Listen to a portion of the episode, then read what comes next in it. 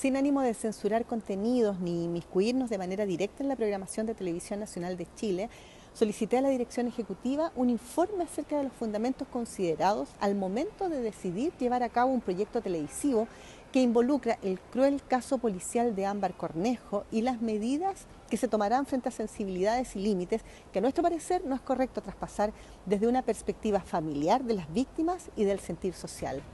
Aún existe una sensación de pena, terror